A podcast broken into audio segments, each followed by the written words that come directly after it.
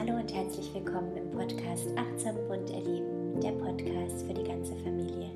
Ich bin Mona und hier dreht sich alles um ein respektvolles, achtsames Miteinander in der Familie, um Selbstfürsorge, Mitgefühl und vieles mehr. Und ich freue mich sehr, dass wir endlich wieder aus der Sommerpause starten mit dem Podcast ähm, und heute sogar mit einem Interview und das auch noch persönlich aufgenommen hier in Freiburg, ähm, was richtig schön war, ähm, weil bisher die meisten Interviews, außer das mit Verena, ähm, nur online stattgefunden haben, was natürlich auch schön ist, dass es die Möglichkeit gibt. Aber ich habe jetzt gemerkt, dass es einfach persönlich nochmal ähm, ja, was ganz anderes ist und habe ich sehr genossen. Und zwar hatte ich das Interview mit der Vanessa. Ich werde sie gleich auch nochmal im Podcast näher vorstellen. Ähm, Vanessa habe ich kennengelernt in der Schwangerschaft, in meiner Schwangerschaft, als ich bei ihr einen Kurs zum Thema Windelfrei und Abhalten ähm, besucht habe und freue mich jetzt sehr, dass ich heute mit ihr im Gespräch bin. Ähm, gerade zu dem Thema bekomme ich immer ähm, ganz viele Fragen im Alltag.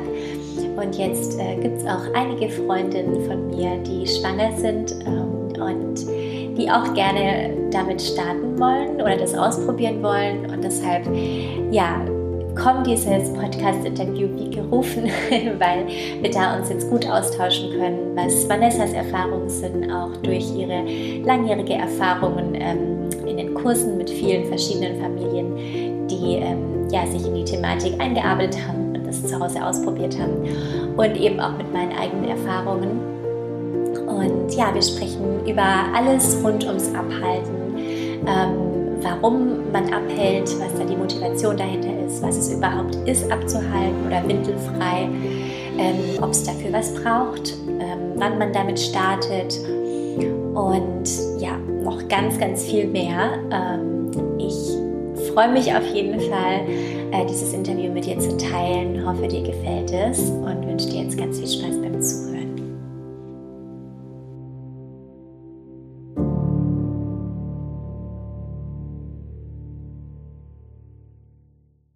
Herzlich willkommen, Vanessa, hier bei mir im Podcast. Ich stelle dich gerade mal kurz vor. Ähm, Vanessa ist Ärztin und hat sich unter anderem in der Frauen-Naturheilkunde weitergebildet und spezialisiert und ist zusätzlich durch ihre eigenen Kinder zu dem Thema Windelfrei gekommen, unter anderem, und hat sich hier auch als Windelfrei-Coachin weitergebildet. Ich habe selbst in der Schwangerschaft an einem Seminar bei dir teilgenommen zu der Thematik und freue mich jetzt fast drei Jahre später, äh, mit dir darüber zu sprechen und vor allem, dass wir auch hier persönlich zusammenkommen konnten. Herzlich willkommen. Ja, vielen Dank dir auch für die nette Einladung und ähm, ja, ich erzähle euch gerne was über Windelfrei. Ja, schön, genau. Vielleicht kannst du dich gerade auch nochmal persönlich kurz vorstellen. Vielleicht habe ich was äh, Wichtiges auch vergessen. Nee, das Wichtigste, Wichtigste hast du gesagt. Ich bin Vanessa Hilzinger, ich bin Ärztin hier in Freiburg in Privatpraxis tätig. Mein Tätigkeitsschwerpunkt ist Frauen-Naturheilkunde. Und das Thema Windelfrei ist schon viel älter. Das hatte ich begonnen, als meine Tochter so ungefähr eins war, dass ich dann auch den Coach gemacht habe. Das war 2014. Und seitdem gebe ich immer wieder Windelfrei-Kurse oder biete auch mal Treffen an. Ja, super. Wie kamst du denn zu dem Thema Windelfrei? Magst du uns da mal ein bisschen mitnehmen auf deine Reise? Ja. Das war ja jetzt schon länger her. Es ist schon eine Weile her. Das war, ich glaube, in der Schwangerschaft dass, oder vor der Schwangerschaft, dass mein Mann erzählt hatte, dass er eine Kollegin hat, die ihr Baby dabei hatte und das über einem Eimer abgehalten hat. Mhm. Also abhalten heißt, ne, über dass es seine Ausscheidung über dem Eimer verrichten konnte. Und ähm, das fand ich ziemlich abgefahren und dachte, wofür hat man Windeln? Dann war ich schwanger und mein Mann war in der Bibliothek. Da geht er gar nicht so oft hin, aber er hat das einzige Windelfreibuch dort gefunden, was es damals gab und er hat es nie gelesen. Aber ich habe es verschlungen in der Schwangerschaft und fand es das Natürlichste, wie man mit den Ausscheidungen des Babys umgehen kann. Und dann war ziemlich klar, dass wir das versuchen wollten. Mein Mann war ja eh schon überzeugt mhm. und hat da toll mitgezogen. Und als unsere Tochter sechs Wochen alt war, haben wir das zum ersten Mal ausprobiert. Ähm, das hatte dann, also ich habe es tagsüber, habe ich dann es mit einem Laut verbunden, wenn sie Pipi gemacht hat. Und es hat nachts zum ersten Mal funktioniert, dass sie ins Töpfchen gemacht hatte. Das weiß ich noch so gut, weil sie danach irgendwie zwei Stunden freudestrahlend in diesem Bett lag, wach, hellwach. ich glaube, es war zwischen eins und drei. Wir konnten nicht mehr schlafen. und es war klar, da ist gerade irgendwas passiert, was sie sehr gefreut hatte, auch wenn wir nicht wussten, was. Aber es war klar, es geht auch weiter. Mhm. Und ich habe es sehr unterschiedlich, ne? ich habe zwei Kinder, ich habe es sehr unterschiedlich gehandhabt, aber ich finde, Windelfrei ist wirklich eines der besten Dinge, die ich mit meinen Kindern gemacht hatte. Mhm. Mhm. Ja, vielen Dank. Ja, jetzt haben wir schon über Windelfrei so ein bisschen gesprochen. Vielleicht gehen wir nochmal so einen Schritt zurück, was es eigentlich bedeutet. Ähm, ich hatte die Frage, einen Fragsticker in Instagram auch gepostet und dann meinte jemand eben windelfrei, was, was heißt es eigentlich und auch abhalten, ähm, wie hält man Kinder davon ab auszuscheiden. Ne? Also ähm, ist natürlich auch so ein Unverständ, mhm. Unverständnis einfach hinter den Begrifflichkeiten. Ähm, Im Englischen heißt es ja Elimination Communication, was ich irgendwie ein gelungenerer Begriff finde, weil man einfach gleich weiß, um was es geht, eben um die Kommunikation über die Ausscheidung. Ähm, vielleicht kannst du uns da so ein bisschen mal in die Begrifflichkeit mitnehmen. Genau, also abhalten bedeutet einfach wirklich das Kind über einem geeigneten Gefäß abzuhalten, also die Ausscheidung zu ermöglichen. Ja, das kann ein Waschbecken sein, das kann ein Töpfchen sein, das kann die Toilette sein, das kann der Baum sein oder die Wiese.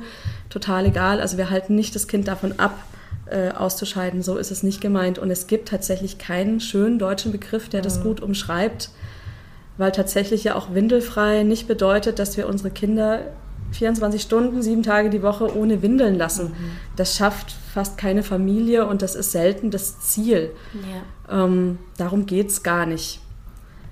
Also tatsächlich Elimination Communication, das könnte man ja auch übersetzen in Ausscheidungskommunikation, aber das sagt halt niemand. Ja ganz so schön nee. ja, ja. Aber es ist tatsächlich, also ich frage auch immer in den Kursen, ist die erste Frage, was bedeutet windelfrei für euch? Das ist super mhm. unterschiedlich. Und für mich ist es einfach wirklich das Angebot zu machen, ähm, dass das Kind auf die Toilette gehen kann und dort sein Geschäft verrichten kann. Ja. Wenn es denn muss. Was ist denn, ähm, du hast schon so kurz angesprochen, aber was war dann deine Motivation dafür oder was findest du ist die Motivation für Windelfrei? Auch das ist sehr unterschiedlich. Für mich war es, es hat sich einfach so natürlich angefühlt. Mhm. Ja, also die Windel ist das, was nicht natürlich ist. Ja. Ähm, die habe ich trotzdem auch benutzt. Aber dann mein Kind auf die Toilette zu bringen, wenn es signalisiert, ich muss, das ist eigentlich das Normale. Und wir haben nur verlernt, also manche haben verlernt, dass es überhaupt Zeichen gibt, die Babys machen, um zu signalisieren, ja. sie müssen. Und ansonsten sind wir einfach nicht geübt darin, die zu lesen. Und darum geht es wieder, ja, dass wir es einfach lernen, die wahrzunehmen. Und ich glaube, das war für mich der wichtigste Aspekt. Und dann habe ich gemerkt, es verändert was mit der Bindung tatsächlich mhm. auch. Es macht was mit der Kommunikation. Mhm. Und für die Kinder spielt es eine große Rolle, ob sie darin gesehen werden oder nicht. Also zumindest bei meinen Kindern hatte ich das Gefühl, das hat wirklich auch was verändert und höre das auch immer wieder von einzelnen Familien. Es ist sicherlich nicht immer so, aber immer auch mal wieder bekomme ich die Rückmeldung, es ist mehr als nur das Kind auf die Toilette bringen. Ja, ja klar, es ist natürlich auch gleichzeitig eine Selbstwirksamkeitserfahrung für ein Kind. Ne? Ähm, ja, ich fand es auch so spannend. Ich glaube, du hattest es auch in deinen Kursen damals ähm, angesprochen dass es ja so im Vergleich äh, auf der Welt ähm, ja einfach nur sehr wenige Länder gibt, die überhaupt mit Windeln ähm, wickeln und einfach sehr viele sich vor allem auf ihr Gefühl äh, da verlassen. Ähm, und ähm, es ist ja auch spannend, wenn Kinder zum Beispiel im Tragetuch sind. Also bei uns war das auf jeden Fall so, hat sie eigentlich kaum in die Windel gemacht. Ähm, und ja, einfach so bestimmte Dinge, wenn man die weiß, dann kann man da schon total gut mit umgehen. Ja, ich glaube, es sind 80 Prozent der Weltbevölkerung haben keine Windel, mhm. nutzen keine und sind ja trotzdem nicht voll gepinkelt die ganze Zeit, sondern die brauchen Wege, um äh, die Ausscheidung dorthin zu bringen, wo sie nicht stören. Und man vermutet schon auch, dass das evolutionsbiologisch gesehen durchaus sinnvoll war, die Ausscheidung eben auch nicht am Körper irgendwie zu haben, ja, weil das riecht. Ja. Und da ist man leicht gefundenes Fressen für irgendwelche gefährlichen Tiere. Von daher die Ausscheidung woanders hin zu tun als das Kind macht total Sinn. Ja. Und ich finde schon auch ähm, in der Tierwelt, meine Tochter hatte mal ein Tierbuch mitgebracht, wo auch immer dabei stand, wie die Tiere mit den Ausscheidungen des Nachwuchses umgehen. Mhm. Das Nest wird immer gereinigt. Ja, ja das, ähm, die tragen die Ausscheidungen nicht mit sich rum. Ja. Du meintest jetzt vorher, da, du hattest mit sechs Wochen begonnen bei deiner Tochter mit Windelfrei. Bei uns war es äh, witzigerweise auch mit sechs Wochen. Ähm, ist es ein Marker, der einfach sinnvoll ist oder wann startet man? Man kann starten, wann man möchte. Es ist nie zu spät. Es braucht manchmal einfach nur mehr Geduld. Mhm. Aber aus den verschiedenen Kulturen wissen wir, dass die meisten so im ersten halben Jahr eigentlich starten. Mhm. Und ich sag mal, rein psychologisch gesehen ist es günstig, in den ersten drei Monaten zu starten, weil es häufig nach drei, vier Monaten nochmal so einen Einbruch gibt. Also da, wo die ersten wo die mehr auf die Umwelt achten, mehr sich nach außen orientieren, gehen viele Zeichen nochmal zurück. Mhm. Und dann fehlt einfach so diese erste Phase des Erfolgserlebnisses. Ja. Ähm, aber einsteigen kann man trotzdem auch jederzeit. Mhm. Und dass wir sechs Wochen gewählt hatten, war einfach, das war der Moment, bevor mein Mann wieder in den Beruf einstieg. Und bei meinem Sohn wollte ich mir auch viel Zeit nehmen, weil es der zweite Kaiserschnitt gewesen war. Mhm. Und ich dachte, also windelfrei eilt jetzt gar nicht. Und der hat aber immer am Wickeltisch gepinkelt. Mhm. Also jedes Mal. ähm, da hat die Kommunikation schon so geklappt. Und mir war es so anstrengend, diesen Boden jedes Mal zu wischen. Ja, erstens war man selber nass, ja. musste sich selber umziehen. Dann musste man den Boden wischen. Um, also das war irgendwie, ähm, das war irgendwie naheliegend, dass wir das einfach dann ihm das Töpfchen anbieten, wobei ich dann trotzdem noch stur war und dachte, ich wache die Windel drüber. Dann habe ich gemerkt, auch auch Babys haben einen Schließmuskel, den sie betätigen können, weil er hat angehalten, mhm. bis ich die Windel wieder weggenommen hatte und erst dann weitergepinkelt. ähm, von daher, ne, wir haben irgendwas haben wir da schon richtig gemacht und die Kommunikation hat gestimmt und es war nur logisch, das Töpfchen dann zu holen. Ja. Und da haben wir dann viel früher begonnen tatsächlich. Ah ja, okay. Ja. Ja, bei uns war es auch ähnlich. Ich hatte auch einen Kaiserschnitt und ähm, also am Anfang hat, war für mich jetzt auch nicht dran zu denken. Und ähm, wir haben dann halt einfach so ein bisschen darauf gewartet, bis sich eh alles eingespielt hat. Am Anfang sind ja schon noch viele andere Themen. Mhm. Wir haben aber oft ähm, so äh, Haut an Haut eben ähm, lagen wir oft dran und haben dann schon viel beobachtet in den sechs Wochen davor und geguckt, ah ja, wann, wann passiert eigentlich, also wann pinkelt sie eigentlich. Und ähm, ja, da, da machen sich schon so bestimmte Zeiten, ähm, werden da schon klar. Und ich, ich finde, das ist auch immer ganz gut. Ich biete ja auch PKIP-Kurse an und sage da auch zu den ähm, Eltern, lasst sie zu Hause mal nackig spielen. Da merkt ihr schon ganz viel einfach äh, bei, an euren Kindern. Und ähm, ja, dann ergeben sich daraus Zeiten. Und wie startet man? wie man möchte. Also ich finde den Vorschlag, den du gerade gesagt hast, das Kind wirklich mal nackig zu lassen, wenn die Temperatur das hergibt, macht total Sinn. Also je schneller ich mitbekomme, ähm, was das Kind gerade tut und wann es ausscheidet, desto besser. Ich finde es auch gut, dem Kind zu signalisieren, dass, dass da gerade was Wichtiges passiert. Also zu sagen, ah, du machst gerade Pipi. Ähm, einfach damit den Fokus, also dann haben beide den Fokus drauf und das Kind versteht, aha, das ist wichtig, was ich mache. Und wenn ich irgendwie ein Zeichen erkenne, was das Kind macht, dass ich dann auch sage, ah, ich sehe, du machst dieses Zeichen, weil dann verstärke ich es. Ja, also wenn ich darauf eingehe, dann habe ich einen Verstärker und habe gute Chancen, dass dieses Zeichen auch wieder auftaucht und ich es wieder sehe mhm. und das wie so eine Kommunikation zwischen uns werden kann. Ja. Dass die Zeichen sich auch ähneln. Ähm, manche mögen das auch sehr strukturiert angehen und schreiben sich das dann auch wirklich auf, weil man schon sieht, dass diese Ausscheidungsmuster, die verändern sich nicht von Tag zu Tag. Mhm. Ja, das ist selten. Die verändern sich natürlich mit der Zeit, aber es gibt Rhythmen, die bleiben für eine gewisse Weile, bleiben die ziemlich ähnlich. Also bei meinem Sohn war das, ich glaube, über Monate hat der abends um 10 nochmal aufs Klo gemusst. Mhm. Ja, da, da, konnten wir uns drauf verlassen und wenn ich den nochmal vorm ins Bett gehen, also bevor ich ins Bett gegangen bin, abgehalten habe, dann hatten wir eine ruhige Nacht. Ja. ja. Und du hattest vorhin schon erzählt von einem Geräusch, das du verbunden hattest. Ähm, wie kann man sich das vorstellen? gibt es auch verschiedene Geräusche, die möglich sind. Letzten Endes reicht es auch mal zu sagen, jetzt machen wir Pipi oder so. Mhm. Ne? Ähm, aber das Geräusch, finde ich, hilft nochmal dem Unterbewusstsein. Also immer, wenn ich mein, Schla mein Kind schlafend abhalten möchte oder zum Beispiel vor der Autofahrt mhm. oder bevor ich in die Innenstadt gehe oder so, ne?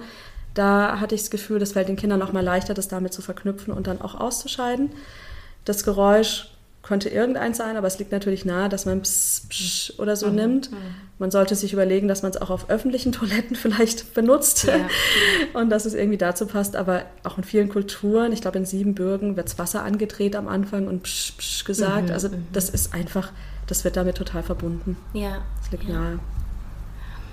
Und du meintest auch vorhin, hast von einem Töpfchen gesprochen. Ähm, was, was braucht man oder was macht Sinn? Man kann natürlich auch das Waschbecken nehmen, aber brauchst sonst irgendwie was noch drumherum?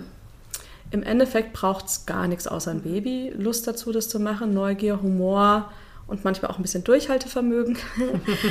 ähm, man kann einfach starten ohne dass man irgendwas zu Hause hat, was man unbedingt bräuchte. Aber es gibt natürlich vieles, was uns das Windelfreileben leichter macht. Mhm. Und ich hatte zum Beispiel letztendlich hatte ich Backschüsseln statt Töpfchen genommen mit einem breiten Rand und davon hatte ich eine in jedem Zimmer stehen, damit ich mhm. gar nicht irgendwie immer ins Bad rennen muss. Andere laufen immer zur Toilette, bei meinem Sohn habe ich auch gern die Badewanne genommen. Das hätte ich mir mit meiner Tochter nicht vorstellen können. Aber die Trefferquote für Jungs in der Badewanne ist gut. ähm, daher war es die dann doch oft.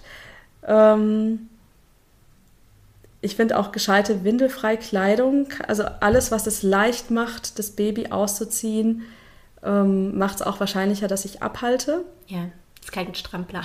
genau, Strampler sind mega ungeeignet, außer sie haben Knöpfe unten. Ja. Ähm, von daher, ne, Bodies habe ich dann an der Seite häufig geknopft und geknöpft und dann die Hose drüber. Also weil ne, ich zwischen Windel gewechselt habe, dafür war der Body gut. Und wenn ich dann die Windel weggemacht habe, Body an der Seite zugeknöpft. Also Zweiteiler sind eigentlich das A und O. Hm, hm. Ja. Und welche Zeiten bieten sich so an zum Abhalten? Also wie, wie kann ich starten? Gibt es da so bestimmte Muster, wo sich eignen? Ich finde, das Erste ist wichtig, dass ich Zeit dafür habe. Ja, also ich, man muss ja irgendwie präsent sein fürs Baby. Ähm, das heißt, am Anfang ist klug, sich eine Zeit zu suchen, wo ich wirklich meinen Fokus relativ konstant auf dem Baby haben kann. Ansonsten ist es erstmal ziemlich egal, aber ich, wenn ich nachmittags starte, weiß ich, dass Babys nachmittags weniger ausscheiden. Das ist hormonell gesteuert. Mhm.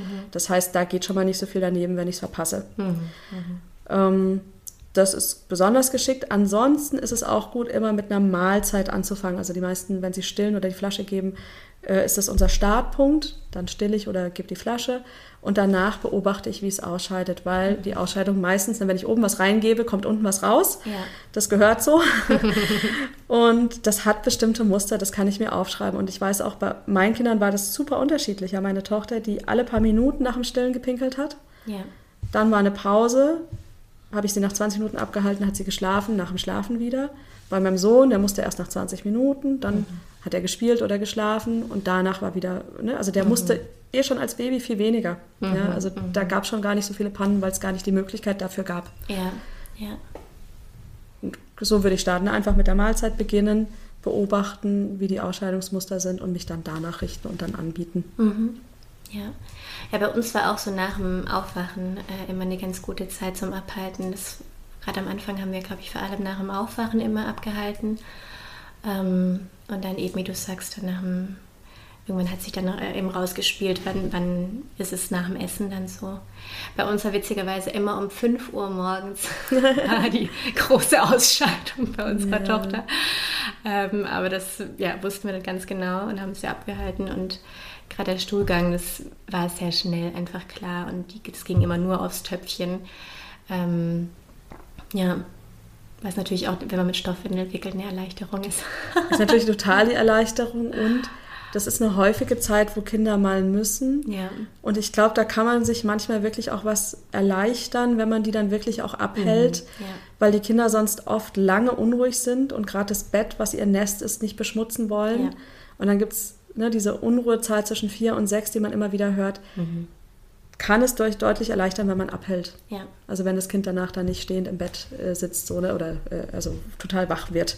Ja. Aber ähm, das vergessen viele einfach, mhm. dass die Blase einfach drückt und es unangenehm ist für die Babys. Ja. Das heißt, hast du auch immer nachts abgehalten? also bei meiner Tochter gar nicht, weil ich es viel zu anstrengend fand tatsächlich. Mhm. Wobei ich im Nachhinein mich frage, ob es nicht die Lösung gewesen wäre mhm. tatsächlich. Bei meinem Sohn gab es Zeiten, da hat er das gut toleriert und es gab Zeiten, da wollte er das dann einfach ja. nicht mehr. Ähm, und danach bin ich gegangen. Also den habe ich tatsächlich stillend abgehalten im Bett. Mhm. Und gleichzeitig, der hatte auch lange Phasen, wo der schon zwei Stunden vorher gemerkt hat, dass Stuhlen kommt. Ja, das mhm. ging bei dem echt ewig und wo der unruhig war, und wo ich aber auch froh war, dass ich darum wusste und ihm dann das Töpfchen anbieten konnte. Ja. Ich glaube, das wäre mit Windel tatsächlich ähm, schwieriger gewesen. Mhm. Mhm. Ja, ich denke, da muss man immer so ein bisschen drauf gucken, ne? was äh, wächst das Kind eher auf oder stürzt das Kind eher äh, oder kann es halt auch zu einer Erleichterung führen. Genau, also der Schlaf ist immer wichtiger. Ne? Wir haben meistens ja. nur den Nachtschlaf und vielleicht schaffen wir es am Tag, uns einmal hinzulegen. Das ist in anderen Völkern einfach anders. Ja, ja da wird anders geschlafen, die haben andere Schlafmuster und da ist der Nachtschlaf nicht so wichtig. Aber bei uns ist es. Mhm. Deshalb also nachts abhalten, nur wenn es die Nacht verbessert und wenn es dann irgendwas schlechter macht, und das Kind dann ewig wach ist, dann, dann würde ich nachts nicht abhalten. Dann würde ich gucken, wie, wie sind die Nächte mhm. erstmal am besten und dann kann man es ja vier Wochen später wieder probieren. Ja, ja. Ähm, geht es auch unterwegs oder was, wie würdest du es unterwegs machen? Ich fand es mit dem Jungen gerade natürlich mhm. unterwegs total easy. Ja. ja. Ähm, aber das wird unterschiedlich empfunden. Für andere ist es ne, am praktischsten, sie haben alles in der Nähe und wissen, wo die Sachen stehen und machen das nur zu Hause. Ja. Und für unterwegs gibt es die Windel. Ich fand es draußen total praktisch. Also auch mit meiner Tochter fand ich das ähm, gut machbar. Was ich schlecht fand, war im Schnee. Da hatte ja. ich dann, ne, da erinnere ich mich an den dicken Schneeanzug, wo ich gesagt habe, okay, heute gibt es einfach die Windel, wir sind oh, draußen ja. und ich packe dich nicht aus. ähm, aber ansonsten fand ich draußen immer am praktischsten. Klar hat man seine Tasche dabei, wie die Wickeltasche auch. Ja, ja? also man braucht, ich hatte ein Töpfchen meistens auch dabei. Ähm, ich hatte Wechselsachen dabei, aber das hätte ich auch zum Wickeln gehabt. Und gleichzeitig hatte ich meistens keine nassen Windeln, die ich irgendwo hinstopfen musste, ja. sondern wir haben einfach abgehalten und es ging meistens gut. Bei uns war es tatsächlich unterwegs meistens am entspanntesten. Ja, das erzählen viele ja. Äh, Familien, dass es tatsächlich unterwegs am entspanntesten ist. Warum ja. auch immer, aber also gerade im Urlaub ja. sowieso einfach äh, nackt gelassen irgendwie und dann haben wir es ihre Zeichen immer sehr gut äh, gesehen. Und klar, also im, genau, im Hochwinter haben wir, haben wir es auch gelassen. Aber gerade dazu vielleicht, ähm, das war auch eine Frage, die aufkam, sind Kinder durcheinander, wenn man nur manchmal abhält? Ähm, also geht quasi nur ganz oder gar nicht? Hm, also ganz oder gar nicht. Es gibt, ich habe eine Familie getroffen, die es ganz gemacht hat mhm. in Deutschland. Ne? Ansonsten ist es eher die Ausnahme. Die meisten machen Teilzeitwindelfrei. Das heißt, das ja. wird einfach kombiniert mit Windeln. Ich glaube, für die Kinder ist es gut, ein Muster zu erkennen. Ja. also dass immer der Vormittag windelfrei ist oder der Nachmittag oder in der Kita gibt es eine Windel, mhm. zu Hause nicht. Also dass es Muster gibt. Und auch da bin ich mir sicher, es gibt Familien, da gibt es kein Muster und es wird trotzdem irgendwie funktionieren. Ja. Aber klar, ne, wenn es da eine Konstanz hat, wo sich das Kind darauf einstellen kann, das wird es erleichtern. Aber ja. das Kind nimmt keinen Schaden, wenn wir äh, mal eine Windel anziehen und mal nicht. Ich finde immer wichtig, dass man auch mit den Kleinen kann man kommunizieren und das erzählen, mhm. vielleicht auch Gründe nennen, warum es gerade nicht geht. Ähm, die verstehen viel mehr, als wir denken. Ja. Und ich glaube, das ist der Hauptteil, ja, dass wir in Kontakt miteinander sind. Und es wird Phasen geben, da ähm, kann ich mehr abhalten und es wird Phasen geben, da passt es einfach schlechter in den ja. Alltag. Ja. Und ich fand, du hattest noch was Wichtiges gesagt. Ich versuche mich zu erinnern ähm, das unterwegs und ihr habt sie nackig gelassen mhm. im Urlaub und so. Das ist oft so, dass je weniger zwischen uns ist an Kleidung, ja. desto besser funktioniert die Kommunikation. Mhm. Also ich fand angezogen im Fahrradanhänger konnte ich total vergessen. Es ging gar nicht. Ja. Kinderwagen war schon schwieriger, aber je näher Kind am Körper, mhm. je weniger Stoff zwischen uns ist, desto besser war die Kommunikation gerade zum Beispiel im Tragetuch oder so, da spürt man, also da eben gerade, wenn wir es von Zeichen auch nochmal haben, da können wir vielleicht auch gleich nochmal drauf eingehen, ähm, eben wenn sich die Kinder dann plötzlich bewegen und äh, gerade ihre Füße hoch anziehen, so, da haben wir es immer ganz stark gespürt und wussten, okay, ja.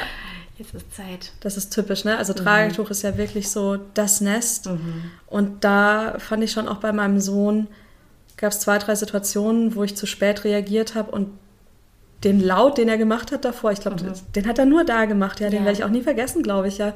Und da hatte der wirklich einen hohen Leidensdruck, glaube ich, innerlich, mhm. ja, dass er da eigentlich wirklich auf keinen Fall ausscheiden wollte. Ja. Ähm, das war ihm total arg. Ja, das hört man, oder das merkt man dann auch. Mhm. Ja. Also mhm. auch Kinder oder Babys, ne, wenn wir von den Zeichen sprechen, die nicht ins Tragetuch wollen, also wenn es normalerweise kein Problem ist, ja.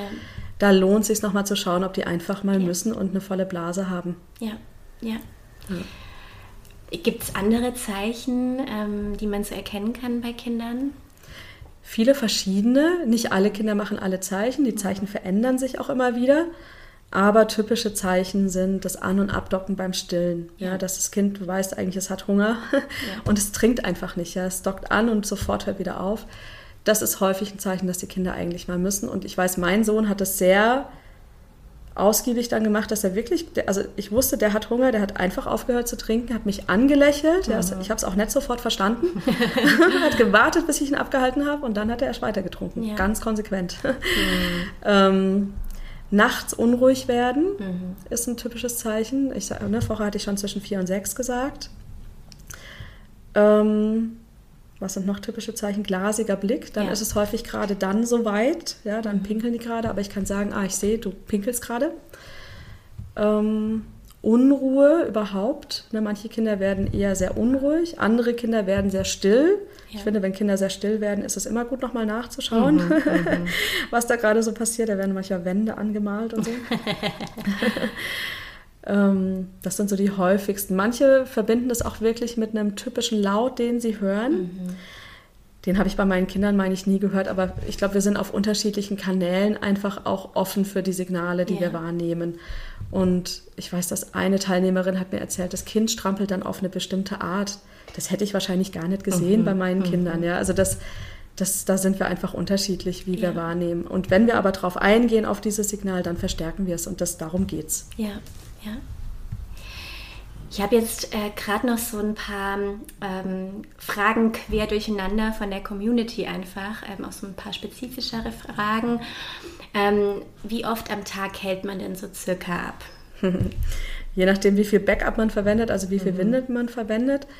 Ähm, um diesen, also ich finde, was ja wirklich wichtig bei Windelfrei ist, dass so grundsätzlich, ja, wenn ich, wenn ein Kind auf andere Weise sauber wird, dann geht es erstmal, ne, hat es immer eine Windel und dann lernt es, aufs Töpfchen zu gehen und den Muskel anzuspannen, den Schließmuskel einzuhalten und erst auf dem Töpfchen zu entspannen. Ja.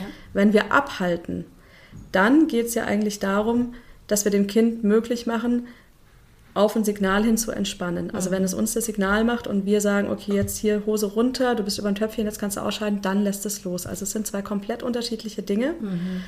Und um dieses Gefühl nicht zu verlieren, reicht es, das Kind einmal am Tag abzuhalten. Mhm. Was ja meistens in den meisten, also in den Alltag schaffen, also schaffen wir meistens, auch wenn wir viel zu tun haben, morgens nach dem Aufstehen oder nach dem Mittagsschlaf das Kind aufs Klo zu setzen, hat gute Erfolgschancen. Ja. Da müssen die meisten.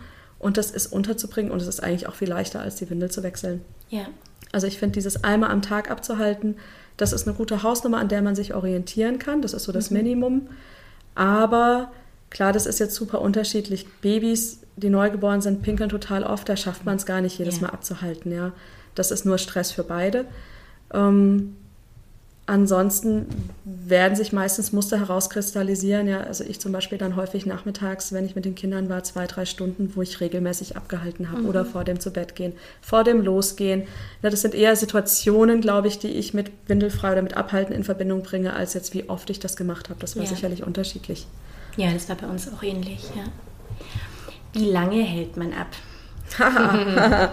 Super unterschiedlich von Kind zu Kind. Normalerweise kriegen wir das schnell mit, ob die müssen oder nicht. Mhm. Ähm, also mehr als zwei Minuten ist voll die Ausnahme, würde ich sagen. Und wenn ein Kind sich zum Beispiel dann durchstreckt oder uns anders signalisiert, dass es nicht möchte, ja. dann muss es meistens nicht. Mhm. Und gleichzeitig gibt es Ausnahmen und mein Sohn, der saß wirklich das macht er aber auch heute noch teilweise ja. so. Der saß manchmal auch 20 Minuten. Das war von Anfang an bei dem so, dass mhm. es lange gedauert hat. Und ähm, das gibt sicherlich solche Kinder, aber sie sind nicht die Regel. Mhm. Ja, also in der Regel habe ich schneller verstanden, ob ein Kind muss oder nicht und es dauert nicht mal eine Minute. Mhm. Und vom Alter her? Wie meinst du vom Alter her? Wie lange hält man ab? Ähm, ah. Ich weiß nicht, wie die Frage gemeint war. Ja, wie lange man vom Alter her abhält. Also in der Regel werden die ja irgendwann trocken und brauchen mhm. keine Windel mehr. Und das ist super unterschiedlich, wann das passiert. Und das kann sein, dass Windelfrei macht, dass das früher passiert, muss aber nicht. Also viele Windelfreikinder sind so um den zweiten Geburtstag herum trocken. Ja. Das kann aber auch anders sein. Also bei meiner Tochter war das genau so in etwa, wobei sie nachts länger Windeln hatte. Auch mein Sohn hatte nachts länger Windeln, aber tagsüber war mein Sohn tatsächlich wir haben den mit 13 Monaten meistens ohne Windeln gelassen tagsüber. Ne? Und hatten dann aber schon auch noch Hosen, die wir waschen mussten unter Umständen. Ja. Nicht jeden Tag, aber immer wieder. mit 17 Monaten war der dann auch in der Fremdbetreuung tatsächlich ohne Windeln, außer zum Schlafen so. Ne? Mhm. Also mhm. das kann so sein, aber es kann auch ganz anders sein. Und das Wichtige ist, dass kein Druck reinkommt. Also diese Frage hat immer so den Beigeschmack, ja, ja. dass man unter Druck kommen könnte. Und ich glaube, das braucht es bei Windelfrei nicht. Es ist ein Angebot, das können die Kinder annehmen oder auch nicht. Ja, und ich denke, es verändert sich ja auch. Also dieses Abhalten übers Töpfchen. Ähm, das will ein Kind vielleicht auch ab einem bestimmten Alter nicht mehr und dann ist es vielleicht tatsächlich das Töpfchen, wo halt irgendwo steht oder ähm, die Treppe an die Toilette oder so. Also ja, der Umgang damit verändert sich vielleicht. Bei uns war es auch so, dass so mit einem Dreivierteljahr ähm, hatten wir eigentlich tagelang äh, trockene Windeln und dann gab es bei uns nochmal einen Einbruch mit dem ersten Geburtstag. Das habe ich jetzt auch bei mehreren Familien so mitbekommen, dass es so war, wo es eine völlige Verweigerung gab. Da wollte sie es gar nicht mehr. Und äh, haben wir auch so akzeptiert. Und dann so mit eineinhalb kam es ja wieder von ihr aus.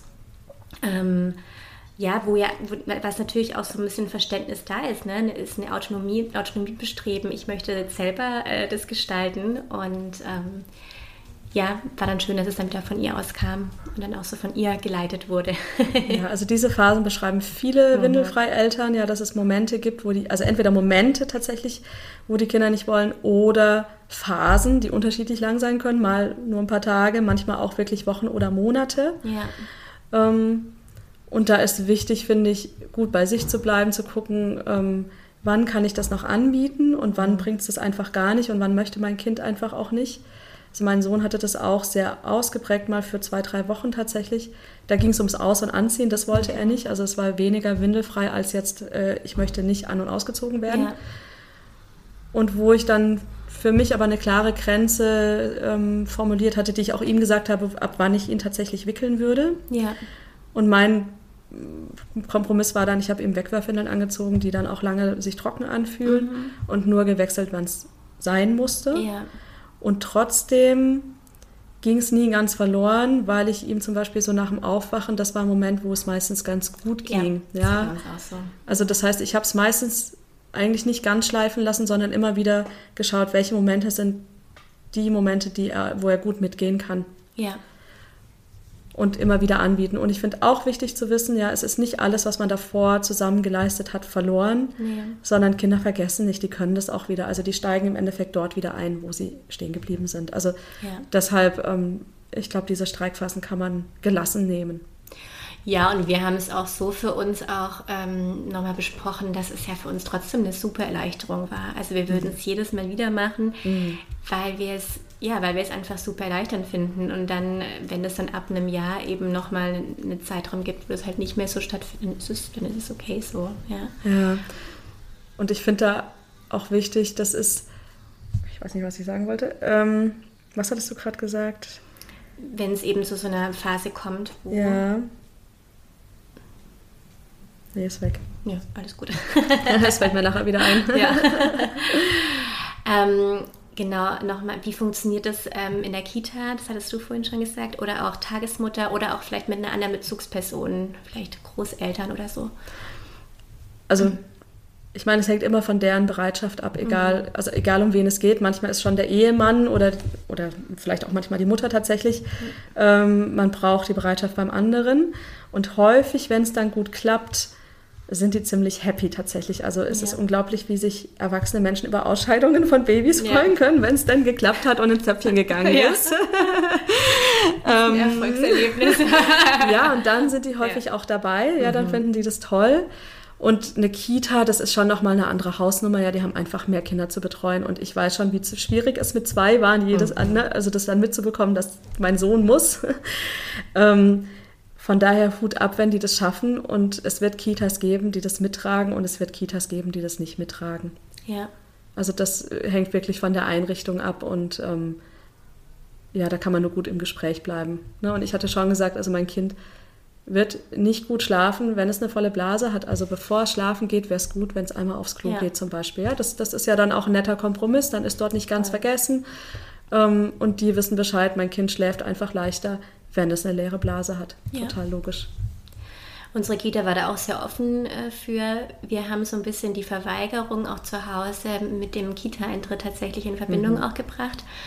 Ähm, und wo, sie wollte dann auch in der Kita nimmer und dann eben auch als Konsequenz zu Hause nimmer. Und irgendwann kam es dann wieder. Ähm, aber ich, wir haben auch gleich in dem ersten Gespräch in der Kita halt angesprochen, was wäre da möglich für sie und ähm, wie könnte sowas gehandhabt werden. Und es war dann eigentlich ganz ähm, problemlos. Und gerade wenn man zu Hause schon so bestimmte Zeiten hat, kann man die ja gut mit den Bezugspersonen besprechen. Also so haben wir es mit den Großeltern zum Beispiel gemacht. Ähm, wenn sie aufwacht, dann äh, kurz aufs mhm. Klo setzen und das war nie ein Problem. Mhm. Ja.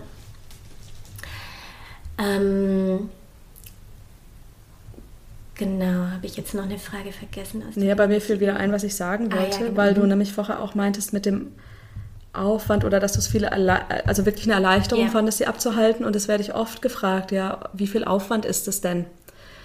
Und auch das ist super unterschiedlich, hängt natürlich davon ab, wie viel Backup ich verwende und wie oft sie eine Windel hat. Aber ich finde auch Wickeln ist ein Aufwand. Ja. Und auch ein verkackten Babypopo sauber machen mhm. ist ein Aufwand und das machen die wenigsten wirklich gerne. Und auch es gibt viele Windeln oder viele Situationen, wo die Windel nicht gereicht hat oder ja. gehalten hat, ja, und das Baby bis oben hin voll ist. Ja. Ähm, das, das, das kannte ich tatsächlich irgendwann mhm. einfach, also relativ früh tatsächlich nicht, weil meine Kinder Stuhlgang sehr gut signalisiert haben. Ja. Das habe ich gut verstanden, ja. Und das ist oft so, dass Stuhlgang klappt früh, dass es ins Töpfchen geht mhm. und klappt sehr zuverlässig tatsächlich, ja. weil die Zeichen einfach vielleicht auch nochmal mhm. deutlicher sind mhm. und was im Baby vorgeht. Ja, das sieht man, das kriegt man eher mit. Und ähm, ich weiß, dass ich einmal auf einen Dreijährigen in der Kita noch aufgepasst hatte morgens und habe den mitgenommen, musste den wickeln. Ja, und das war total abgefahren, weil ich das so lange nicht mehr. Ja. Also nicht, dass der nicht aufs Klo ging. Ich konnte es gar nicht verstehen. ähm, ja. Das ist natürlich die Norm hier, das mhm. weiß ich ja, aber das hatte ich einfach echt schon Jahre nicht mehr gemacht. Ja, das, ja. Das, das, das, kam bei uns schon nach wenigen Wochen eigentlich nur noch in Ausnahmefällen vor. Da bei ja. uns auch ganz genauso. Ja. Und dadurch, dass die Windeln relativ früh dann weg waren, hatte ich relativ früh gar keinen kein, kein Aufwand mehr mit Wickeln oder so. Mhm. Also ich finde wirklich, ich würde das jederzeit wieder machen und finde nicht, dass das auf lange Sicht gesehen mehr Aufwand ist. Natürlich punktuell kann das so sein. Ja. Und dann sollte ich auch den Druck rausnehmen und schauen, wie kann ich es mir wieder leichter machen. Genau, ja. Aber ähm, insgesamt hat es mein Leben total erleichtert, mhm. würde ich sagen. Ja. Ähm, ich habe hier doch noch eine Frage. Ähm, das Baby ist während dem Abhalten weinerlich oder weint. Äh, was tun? Wenn es da die eine Antwort gäbe, würde ich sie sofort geben, aber das ist so individuell und ich mhm. finde es auch wirklich keine leichte Situation. Also wenn bei dem Weinen auch Wehren dabei ist, ja klar, da muss ich aus der Situation rausgehen ja. und nochmal überlegen, woran liegt es gibt ein Entspannungsweinen schon auch bei den Babys. Also mhm. das muss nicht heißen, dass das Kind gerade total den Leidensdruck hat. Ja, das gibt es einfach beim Entspannen mhm. tatsächlich dabei. Manche Kinder schlafen auch weinend ein. Mhm. Ja, das, das, das, kann schon geben. Aber ich finde, da, da braucht es eigentlich eine Beratung dann. Mhm. Und dass man mit jemand anderem nochmal schaut, was sind die Situationen, wie geht es mir dabei, wie halte ich das aus? Yeah. Und nochmal zusammen zu überlegen, woran könnte es liegen, was braucht das Kind gerade. Ähm, und das ist vielleicht schon auch eine gute Überleitung, nochmal zu schauen, was, also Kinder mögen es nicht immer auch aus der Situation rausgenommen zu werden. Ja, also mein, ja. ich hatte so als Kompromiss tatsächlich denen das Spielzeug in der Hand gelassen und direkt daneben auf dem Töpfchen abgehalten, mhm. ja, mhm. damit ja, weil die auch doch auch relativ häufig müssen und das Spiel unterbrechen müssen, ja, dass sie da nicht jedes Mal total rausgerissen mhm. werden. Ja, das ist so eine Abwägungssache, die jeder für sich irgendwie lösen muss. Aber dem Kind was in die Hand zu geben oder es zu bespaßen in irgendeiner Form, macht manchmal Sinn. Ja, ja. Und gerade bei älteren Kindern, ähm, da war jetzt einfach nochmal so ein bisschen die spezifischere Frage, habe ich da irgendwas falsch gemacht, wenn dann diese Verweigerung kommt oder wie gehe ich dann damit um? Ja, also habe ich was falsch gemacht, können, kann man natürlich individuell nochmal gucken. Mhm. Wirklich falsch meine ich nicht wenn, dann war zu viel Druck da. Mhm. Ja, also manchmal haben wir ja, wir, sind, wir wollen tolle Mamas sein, wir wollen alles perfekt machen, ja, also oft. Ja. Ähm, und das spürt das Kind. Also wenn ich das Gefühl habe, ähm, dass es jetzt eigentlich klappen müsste oder mich die Pfützen anfangen zu stören, mhm. dann kommt meistens Druck rein und es ist gut, den Druck wieder rauszunehmen. Ja. Und Kinder reagieren manchmal auch schon wirklich mit wenigen Wochen alten Kindern, dass wenn es zu oft ist, mhm. auch man zu oft fragt, ja, weil man möchte ja keine. Pfützen, mhm. ähm, dass dann die Kinder sich verweigern. Mhm. Ja, also manchmal ist es gut, dann in den Urlaub zu fahren, wenn das gerade möglich ist, sich anbietet. Und ich glaube aber, das ist denn das ist nicht, dass das Kind in einer anderen Umgebung ist, sondern dass wir entspannter sind. Ja, ja.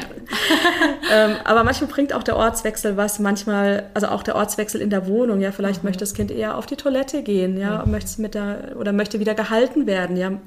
Wir denken immer, Kinder wollen selbstständig sein, aber sie wollen auch tatsächlich Körperkontakt haben, ja. ja? Also, dass das Kind mit Körperkontakt ausscheiden möchte. Also da gibt es total viele ähm, Ideen und auch da ist, glaube ich, eine Beratung. Es gibt echt viele also Menschen, die sich da gut auskennen und die mhm. man fragen kann. Ich glaube, das lohnt sich total.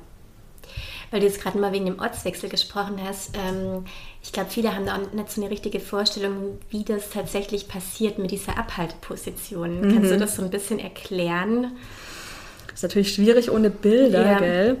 Ähm, die Abhaltepositionen, es muss einfach für den Erwachsenen bequem sein. Mhm. Er muss sie unter Umständen länger halten können. Das heißt, alles, wo der Rücken krumm ist, also der eigene Rücken, Rücken krumm ist, ist schwierig. Ja. Ähm, die einfachste Variante ist, glaube ich, tatsächlich, sich mit dem Kind auf die Toilette entweder richtig oder falsch rumzusetzen. Ja. Das machen viele. Ähm, ich habe das Kind meistens an mein, also mein, also man kann Baby, also es hängt ja auch davon ab, wie viel Körperkontrolle haben die schon. Ja. Das heißt, wenn die den Kopf noch nicht halten können, muss der Kopf immer gut gestützt sein, wie bei allen anderen Tätigkeiten auch. Ähm, manchen reicht der Unterarm tatsächlich, um das Kind draufzulegen und es dann über irgendwas drüber zu halten. Dafür war mein Unterarm immer zu kurz. Mhm. Das ging mit meinen Kindern nicht. Das heißt, ich hatte die mir wirklich immer an die Brust gelehnt, mich ein bisschen zurückgelehnt, damit die einen guten Halt haben und habe die quasi halb sitzend dann irgendwo da halt in der Hocke quasi abgehalten. Habe ich so gemacht, ja. Ne, das, das, ist unterschiedlich. Man muss einfach gucken, dass, die, dass, die, ähm, dass der Kopf nicht nach vorne kippt, ähm, dass die Hüftgelenke nicht zu doll ähm, ge, geknickt werden, mhm. ja, dass sie nicht zu sehr in der Flexion sind. Aber normalerweise signalisieren uns die Kinder schon auch, was bequem ist und was nicht. Ja. Ja, und ich glaube, das ist auch für jeden so ein bisschen unterschiedlich. Also meine Frau hat zum Beispiel immer am Wickeltisch direkt abgehalten. Ich wollte immer gern selber sitzen und hatte sie dann eben auch wie an die Brust gelehnt. Und ab dem Moment, wo sie einfach so ein bisschen stabiler war mit der Kopfkontrolle, habe ich mich mit ihr zusammen auf die Toilette gesetzt. Das war für uns auch das Angenehmste. Aber ja, da, ich glaube, da findet auch jeder so seine, seine Position. Total, ja. Und das braucht auch ein bisschen Flexibilität. Ja, ja. dann ist man im Zug. Wie macht man es da? Ne? Die Zugtoiletten ja. sind dann schon wieder nicht so toll. Also da muss man einfach immer gucken, wie es gerade passt. Ja. Und Wickeltisch ist natürlich schön, weil man gerade stehen kann. Mhm. Ja, das ähm, also ist für den Rücken einfach entlastend. Das ja. kann man eine Weile halten. Ja. Ich habe jetzt noch einen Punkt, äh, den ich so ein bisschen äh, nochmal bei meiner Recherche gefunden habe, dass ähm, Kritiker ähm, so dieses schnelle Antrainieren des Töpfchens für gesundheitsgefährdend äh, bei Kindern halten, wenn eben dieser Instinkt äh, so da ist bei dem Kind, dass, sie dann, ähm, dass es dann vielleicht zu einer Darmverstopfung kommen kann oder auch ja, zu Harninfektionen. Ähm, dazu ist mir gleich eingefallen, dass es ja nicht das Antrainieren des Töpfchens ist. Ja, das ist eigentlich eine ganz andere Situation. Ne? Es ist ja nicht dieses, diese frühe Sauberkeitserziehung, sondern es ist ja ein ganz anderer Ausgangspunkt eigentlich. Ähm, hast du trotzdem in deinen Beratungen so die Erfahrung gemacht, dass Kinder, ähm, die abgehalten werden, eher ähm, zurückhalten ab einem gewissen Alter?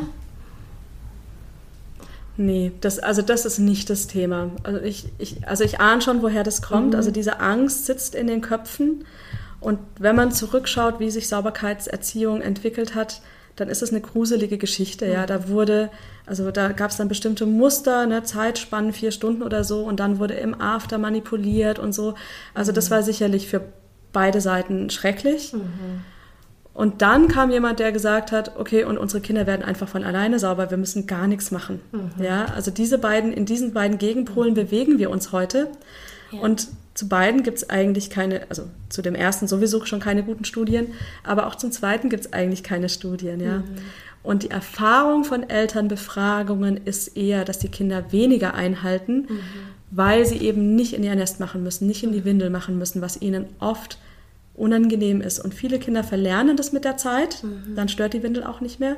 Aber gerade am Anfang tun die sich, also tun sich manche Kinder zumindest schwer, in diese Windel zu machen. Mhm. Mhm.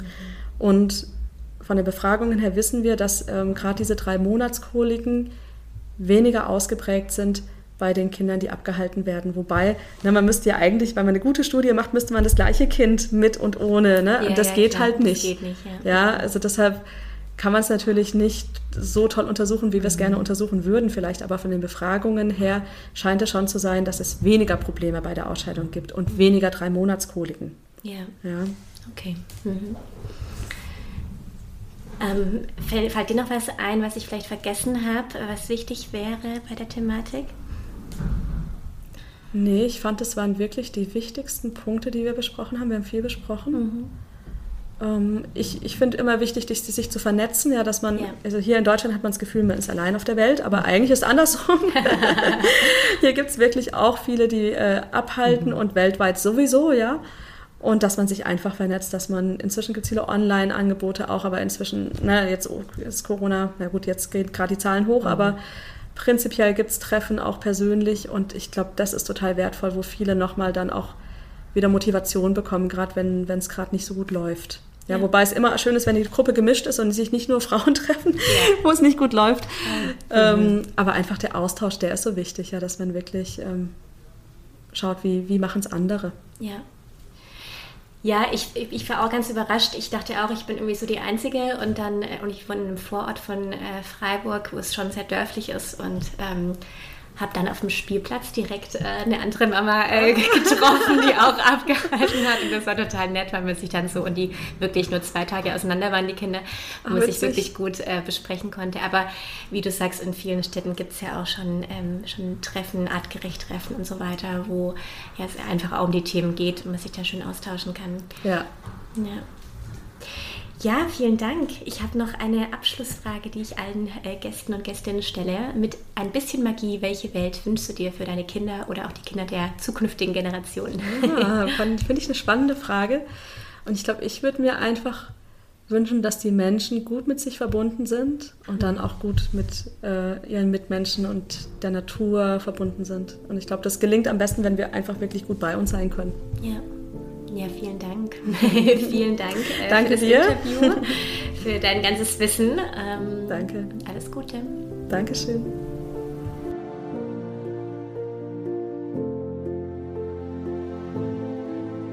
Das war das Interview mit Vanessa Hilzinger zum Thema Windelfrei und Abhalten. Ich fand es super schön, mit ihr zu sprechen glaube, dass da ganz viel Wertvolles mit dabei ist, wenn du dich auf die Reise mit dem äh, mit Windelfrei und Abhalten äh, begeben möchtest.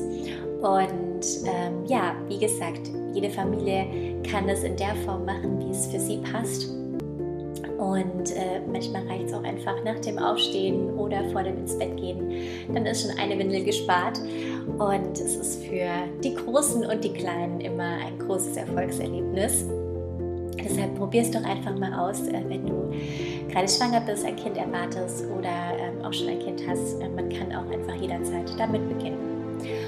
Und ähm, wenn du mehr über Vanessa erfahren möchtest, findest du sie unter der Homepage praxis-hilzinger.de oder auf Instagram praxis-hilzinger. Ich werde es auch alles in den Show Notes nochmal verlinken. Und wenn dir der Podcast gefällt, freue ich mich wie immer über eine positive Bewertung bei iTunes oder auch bei Spotify. Und wenn du dich mit mir verbinden möchtest, dann findest du mich bzw. uns in Instagram unter achtsam.bund.erleben. Da zeigen wir einfach unseren Familienalltag und sprechen über all die Themen, um die es auch hier geht und die uns einfach wichtig sind und ein Herzensanliegen. Und dann freue ich mich auf die nächste, in zwei Wochen, auf die nächste Podcast-Folge und wünsche dir bis dahin alles Gute, deine